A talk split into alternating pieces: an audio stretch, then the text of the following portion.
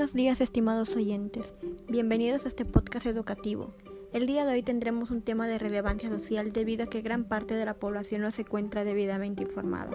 Sin más preámbulo, les presentamos el tema de reproducción humana e ingeniería genética, en el cual tendremos la valiosa participación de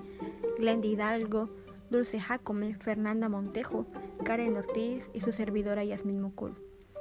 Y para iniciar, le cederemos la palabra a nuestra compañera Glendy Hidalgo.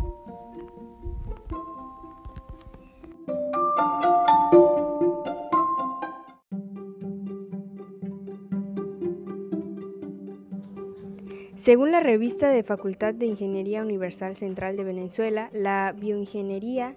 es una disciplina que aplica conceptos físicos y matemáticos para resolver los problemas en el ámbito de la medicina o de la biología, utilizando metodologías analíticas y sintéticas de la ingeniería. Según la clasificación anterior, podemos incluirla dentro de la biotecnología roja, es la cual se aplica en, procesos médicos, por ejemplo, en el diseño de organismos para producir antibióticos, el desarrollo de vacunas y nuevos fármacos, nuevos diagnósticos moleculares y las terapias regenerativas. También se aplica en el desarrollo de ingeniería genética, como por ejemplo para curar enfermedades a través de la terapia genética. Bueno, y como ya hemos escuchado un poco de la bioingeniería y qué es, gracias a nuestra compañera Glendy Hidalgo, ahora pasamos a la siguiente cuestión que de igual manera es de importancia. ¿Qué es la ingeniería genética y cuál es su aplicación en la vida humana? Supongo que muchos hemos escuchado este término, sin embargo, aún no sabemos a qué se refiere y cuáles son sus usos que se llevan a cabo durante nuestra vida, en qué ámbito lo podemos aplicar, entre otras cosas. Así que cedemos la palabra a nuestra compañera Fernanda Montejo. Muchas gracias por su contemplación para mi participación. Eh, como nos menciona la red de revistas científicas de América Latina, eh, la manipulación genética en un enigma del siglo XXI. Bueno, este nos menciona que, la ingeniería genética es la especialidad que es utilizada tecnológicamente en la manipulación y transferencia del ADN de unos organismos a otros eh, de tal manera permitiendo controlar algunas de sus propiedades genéticas. Eh, referente a la aplicación en la vida humana, bueno, esto nos dice que en la actualidad eh, es aplicada en el área médica, en donde se utiliza una serie de proteínas provenientes de organismos transgénicos, que se puede decir que técnicamente son proteínas recombinantes que son utilizadas para el tratamiento de distintas enfermedades. un claro ejemplo sería la diabetes, que es tratada con insulina humana producida en bacterias. Esto nos quiere decir que la insulina es obtenida a partir de bacterias transgénicas, que nos permite tratar esta enfermedad a bajo costo. También existe una diversidad de proteínas recombinantes que se emplean como fármacos para el tratamiento de diversas patologías en seres humanos,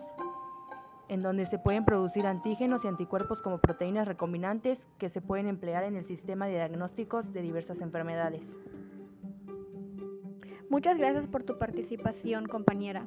Ahora ya sabemos que la manipulación viene a partir del siglo XXI y que igual se ha ido evolucionando conforme el paso del tiempo. Ahora nuestra compañera Dulce igual nos quiere hablar un poco acerca de esta cuestión. De igual manera que mi colega, con base en la investigación de la revista peruana de Medicina Experimental y Salud Mental, esta nos habla que los códigos de ética internacionales para la investigación biomédica considerarán como obligación realizar ensayos con animales antes de efectuarlos en seres humanos. De acuerdo con el código de Nuremberg, cualquier experimento realizado en seres humanos debe ser diseñado y basado en los resultados de investigación animal. Un ejemplo de la ingeniería genética con base a las investigaciones biomédicas se encuentra la creación de nuevos fármacos, los cuales para que una agencia reguladora apruebe un nuevo fármaco en el mercado, se debe pasar de una fase preclínica de investigación con cultivos celulares y animales a tres fases sucesivas de ensayos clínicos en humanos. El animal de experimentación constituye un buen modelo para evaluar el efecto de un producto químico, pues en él se examina el potencial tóxico, las vías de acceso, la excreción y el metabolismo. Sin embargo, la más sofisticada tecnología no puede imitar las complicaciones e interacciones entre células, tejido y organismos que se dan en el cuerpo del ser humano. Muchas gracias por tu, por tu participación, compañera. Ahora, gracias a esto, podemos entender que los códigos deben considerarse como una obligación para poder realizar ese tipo de ensayos. Y gracias por mencionar el código de Nuremberg, ya que con esto tenemos en cuenta que todo experimento que se debe realizar debe ser basado con investigación y que tenga resultados. Y ahora, teniendo esto esta información, díganme ustedes, ¿qué me pueden decir acerca del enfoque en cuanto a la aplicación de si es correcta o no en el organismo humano la ingeniería? Y bueno, más que nada, ¿cuáles son los conflictos éticos que va a involucrar la reproducción humana que va a ser asistida y de igual manera en, clonación? Gracias por invitarme a este podcast. Bueno, ¿cuáles son los conflictos éticos que involucran la reproducción humana asistida y la clonación? Según la revista de fertilidad, en una actualización de problemas éticos en, en reproducción asistida, menciona que la reproducción asistida ha experimentado progresos tanto médicos como tecnológicos y cada vez son más frecuentes en todo el mundo. El uso de procedimientos de reproducción humana asistida. Desde el punto de vista médico, los problemas éticos morales Se han logrado resolver a dos directrices marcadas, que son por la moral religiosa y los códigos deontológicos. Hoy por hoy, se vive bajo la influencia del derecho y vivir como armonizar en la sociedad ética y culturalmente plural, por lo cual se debe de cumplir y existe una situación determinada, se procede de manera legal. En el ámbito médico se encuentra regido por el código ético que, que elaboró el Grupo de Ética y Buena Práctica Clínica. Entonces, se llega a la conclusión que a cualquier tratamiento de reproducción asistida se encontrarán dos agentes morales, el equipo asistencial y los pacientes, pero siempre mediante un diálogo llegan al acuerdo y después que ambas partes comparten sus ideas e información, consensúan la actualización de dichas técnicas a utilizar. Y de esta manera, las técnicas de reproducción asistida se llegan a resolver el deseo del tener un hijo a los pacientes. Ahora, en los conflictos de clonación. Según National Human Genome Research Institute, la clonación reproductiva plantea cuestiones éticas en cuestión a crear exactamente a otro ser humano, hablando genéticamente parecido al ser humano creado. Esto podría estar en conflicto con antiguos valores sociales y religiosos acerca de la dignidad humana, que infringen la libertad, identidad y autonomía individual. Aunque algunas personas dicen que la clonación reproductiva podría ayudar a crear un hijo a parejas estériles, otras personas consideran esto un acto antinatural, como la realización de clonar algún gen nocivo hereditario sin tener algunas pruebas de detención a selección embrionaria. La clonación está mal, ya que se obtienen las células madres embrionarias que se usen por el beneficio de personas y estas pueden estar enfermas o lesionadas. Muchas gracias por tomar la palabra Karen Ortiz y a continuación de igual manera le vamos a dar la palabra de nuevo a nuestra compañera Dulce Jacome. De igual manera, hablando de la misma cuestión, con base en el artículo Problemas éticos en reproducción existida, a cargo de la autora Rocío Núñez Calom de la Clínica Tambre de Madrid, España, ella nos habla que la solución a los problemas morales surgido en el ejército profesional se ha resuelto atendiendo a dos direcciones marcadas, lo cual es lo moral religioso y los códigos deontológicos. En cualquier tratamiento médico nos encontramos normalmente ante dos agentes morales,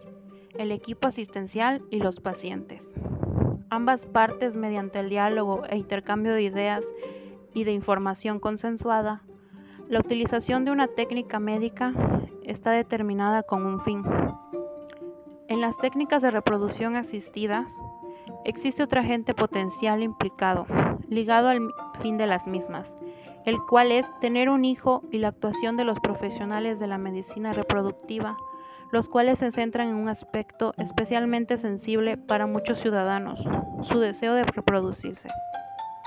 De acuerdo con la revista Use,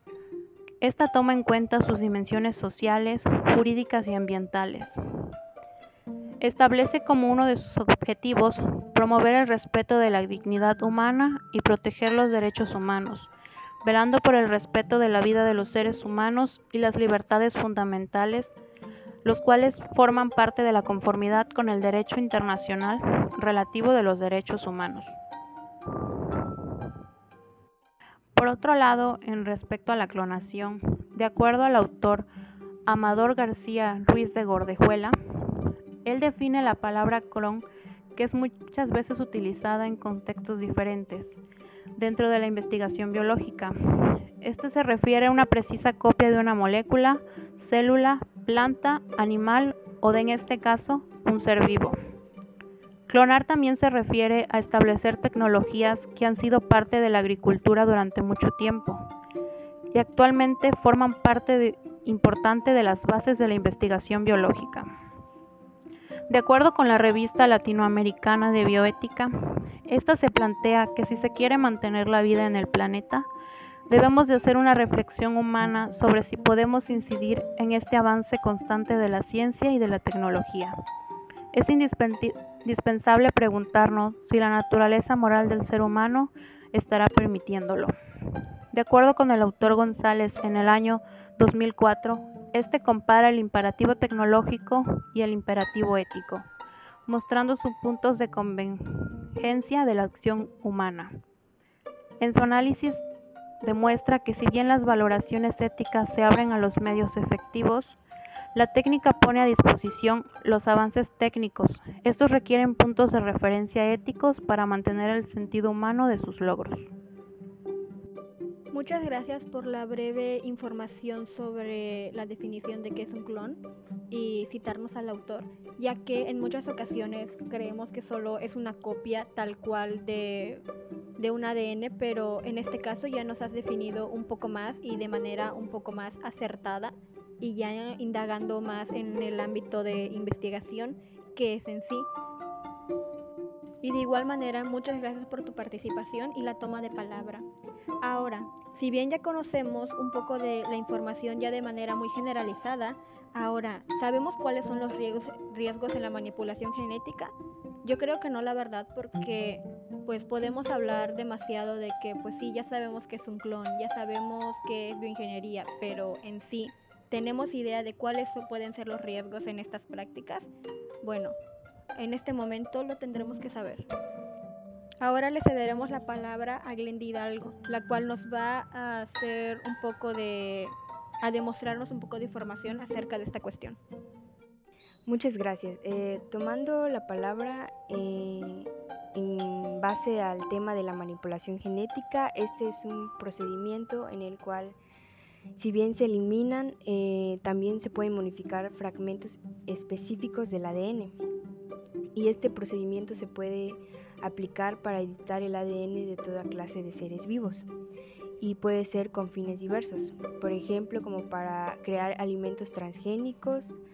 eh, tratar enfermedades o bien para mejorar características humanas físicas de una persona o bien enfocarse en rasgos más complejos como la personalidad o la inteligencia, entre otras finalidades. Eh, según el artículo titulado Don't Edit The Human Germline, publicado por Nature, Edward Lanphier y sus colaboradores declararon que la edición genética de las células somáticas es una herramienta terapéutica prometedora, pero que también conlleva riesgos eh, en la edición de células germinales y, las y la volverían una práctica peligrosa y e-, éticamente inaceptable. Eh, además, también conlleva riesgos entre los que se destacan mutaciones aleatorias eh, que ocurrirían en el genoma modificado, así como consecuencias dañinas a las generaciones futuras y recibiría un impacto negativo en la percepción social sobre la edición de la manipulación genética. Muchas gracias por la información. Ahora sabemos que hay ediciones genéticas en las cuales sí se utilizan fragmentos específicos del ADN, pero sin embargo hay acciones como la clonación humana y la introducción de otros caracteres, heredables como en el genoma humano y en el tratamiento, que a veces tienen otros usos que estrictamente no son médicos, y es aquí donde empezamos a hablar sobre las leyes mexicanas de la manipulación genética humana y en este tema creo que es de indagación, ya que simplemente no es una acción que se pueda hacer de manera libre, sino que tiene que estar sustentada por fines jurídicos. Ahora quiere tomar la palabra nuestra compañera Fernanda Montejo, ya que de igual manera tiene algunos puntos más que compartirnos en cuanto a los riesgos de manipulación genética. Muchas gracias por tomarme en cuenta.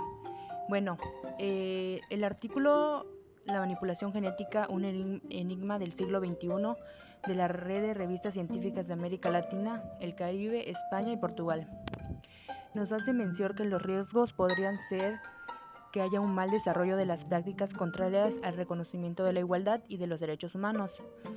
eh, promoviendo que su objetivo principal es el proteger los derechos de la humanidad, apelando al respeto del cuerpo humano, la protección de las personas en las investigaciones biomédicas, el respeto por el comienzo de la vida, el derecho a la vida privada y a la presencia de la ética en las intervenciones de salud. La manipulación genética como fenómeno de la era actual. Eh, esto nos menciona que se debe utilizar bajo parámetros bioéticos para salvar a la humanidad de aquellos males heredados genéticamente. Si por el contrario eh, se, se, utiliza de una manera abusiva, esto implicará un peligro para el patrimonio genético, la diversidad humana, el derecho a la vida y la entidad personal. como aportación, la manipulación genética nos ha dado la obtención de las vacunas, las cuales nos han ayudado a combatir distintas enfermedades. Ahora que ya dos de nuestras colegas han dado su punto de vista acerca de los riesgos que entran en la manipulación genética, ahora sí nos tenemos que adentrar un poco más a las leyes mexicanas de la manipulación genética humana, ya que, como mencioné anteriormente, a veces se utilizan no con fines médicos y se usan para otro tipo de situaciones. Ahora, si bien adentrándonos un más al marco de la clonación, y si ustedes se preguntan si hay algún tipo de leyes en las cuales se proteja este tipo de de procedimientos, les puedo asegurar con toda firmeza que sí las hay. Por ejemplo, tenemos el Convenio para la Protección de los Derechos Humanos y la Dignidad del Ser Humano con respecto a las aplicaciones de la biología y la medicina y el convenio relativo a los derechos y de la biomedicina que fue publicado el 4 de abril de 1997, que básicamente nos dice que se prohíbe la creación de embriones humanos con fines de experimentación. Y de igual manera tenemos otro protocolo que igual nos hace un poco de hincapié en este tema, el cual es el protocolo adicional al Convento para la Protección de los Derechos Humanos y la Dignidad del ser humano con respecto a las aplicaciones de la biología y la medicina, con el que se prohíbe claramente la, la clonación de los seres humanos. Y bueno, en este, en este, este fragmento del artículo nos habla de que sí, obviamente se tienen que prohibir toda intervención que tenga con finalidad crear un ser humano genéticamente idéntico a otro y ya sea vivo o muerto. De igual manera, en el artículo 1 nos dice que a los efectos de este artículo por ser humano genéticamente idéntico a otro ser humano, se entiende un ser humano que va a compartir con otro la misma serie de genes nucleares, lo cual éticamente no es tan conveniente ni tan aceptado dentro de la sociedad. Así que de igual manera les puedo hablar de otras leyes que existen, por ejemplo, la Declaración Bioética de Gijón en el 2000, que esta declaración básicamente va a tratar los principios básicos sobre el tema de la clonación y nos van a postular que la creación de los individuos humanos genéticamente idénticos por clonación deben prohibirse, ya que la utilización de las células troncales con fines terapéuticos debe permitirse siempre que se tenga una obtención de estas células no va a implicar algún proceso de destrucción en los embriones. Y bueno, en ese apartado también nos va a postular la prohibición de las aplicaciones de la clonación con fines reproductivos y que en el, en el segundo apartado se va a referir a la clonación con fines terapéuticos, lo cual, como se indica, debe permitirse en tanto no vaya a involucrar alguna destrucción pues, de los embriones, como mencioné anteriormente. Y por último, quiero hacer otra mención de alguna ley, por ejemplo, en el Parlamento Europeo de la Unión Europea, el cual se ha pronunciado en diversas ocasiones en contra de la clonación humana. En este, pues básicamente nos habla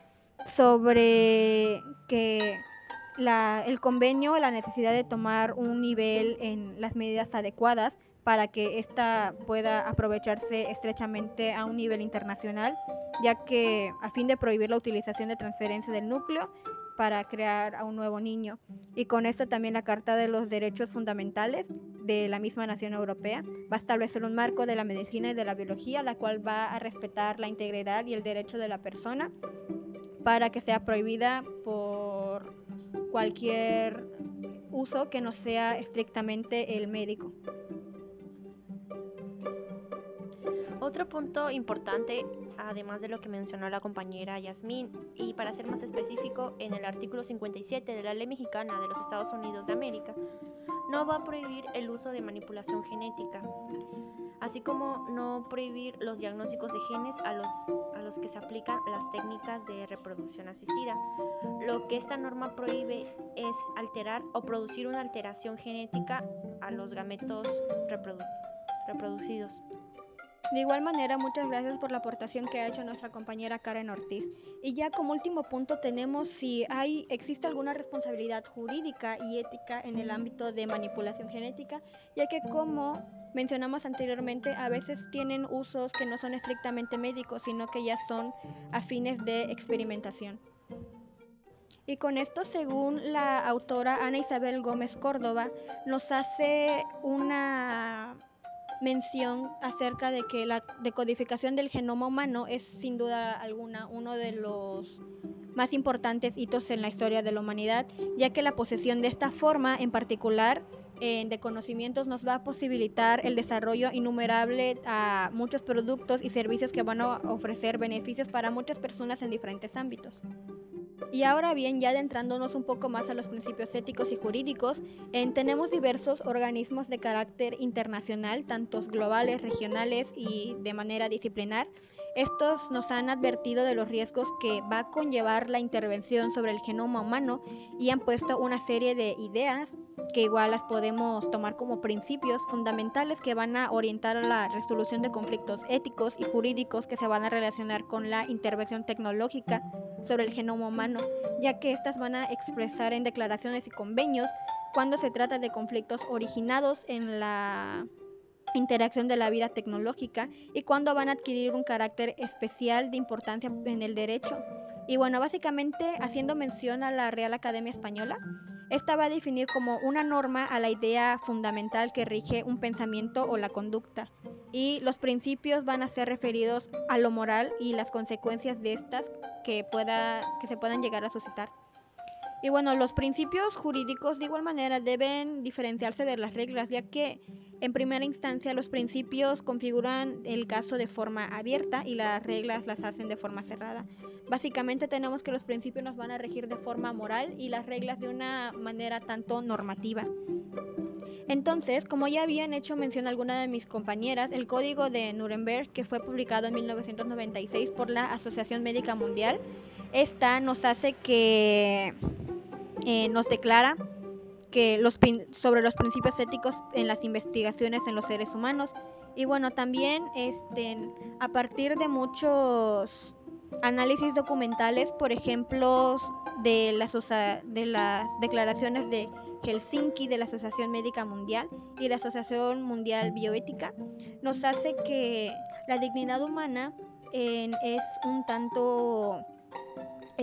se debe de tomar mucho en cuenta y también tenemos que tener en cuenta cuatro principios básicos que son la, autonomía, beneficencia, no maleficencia, justicia, diversidad y pluralidad, ya que con estos de alguna u otra manera el humano no va a tener algún tipo de, de discrepancia en cuanto a su valor y va a encontrar condiciones más, más favorables en los que sus dignidad y derechos sean muy respetados. Y bueno, dos principios del pensamiento de Cantiniano se van a relacionar con este concepto, ya que las personas no pueden eh, ser obligadas de o ser vistas como un, un objeto de prueba. Y básicamente, eh, básicamente eso nos quiere decir en cuanto a las, a las responsabilidades jurídicas y, y éticas. Así que en conclusión podemos decir que este tema sí se ha dado de manera muy extensa en el mundo, pero no tenemos el conocimiento tan vasto como para llegar a, conocerlo, ya que no nos damos el poco de tiempo para saber qué es lo correcto, qué no es lo correcto, si lleva reglas o no, lo, o no las lleva. Y bueno, de igual manera tenemos en cuenta que en parte sí es aceptada y en parte no y básicamente todo lo aceptado es lo médico y lo que es con unos es experimentales se ve de manera negativa, por lo cual ahí entra mucho la moral de cada uno y la forma en la que lo ve. Sí, de cierta manera de ahí va creciendo la investigación día a día, sin embargo, ¿a qué costo? Ya que muchas personas pueden creer que los humanos están usando ya como conejillos de prueba para estas investigaciones y otros lo pueden tomar como un avance para el futuro y tener una una este valga la redundancia un futuro mucho más mucho más tecnológico en cuanto a todo esto. Y concluyendo con esto damos por terminado esta, este capítulo de este podcast. Les agradezco la atención prestada y muchas gracias. Sigan informándose